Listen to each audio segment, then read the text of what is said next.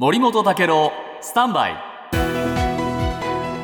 長官読み比べです。今日産経新聞の一面トップですが、えー、日韓両政府明日首脳会談えー、ユン大統領、日本にやってきます、はい、そしてですね日韓安保対話が5年ぶりに再開されると、まあ、こういう話になっています。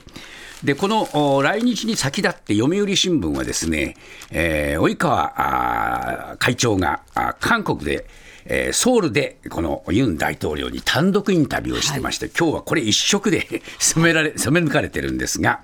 えー、ユン大統領はこの、えー、インタビューに対してですね、えー、大統領自身が来日することにこのなったこと自体大きな進展だというふうに語り、それから G7 サミットに、今、招待を日本政府が考えているということについては、えー、期待感を表明。さらにですね、韓国国内で一部にある核保有論を否定して、日本の反撃能力を保有することについても理解を示した。さらにですね、元徴用工訴訟ではですね、日本国内で問題再燃への懸念があるということについては、後で、えー、求償権の行使にならないようにする、えー、解決策なので、え、心配には及ばないと自信を示した、こういう、展開になってるんですね。えー、しかし、産経新聞はですね、えー、この解決策の公表にはですね、求償権の放棄は盛り込まれていない。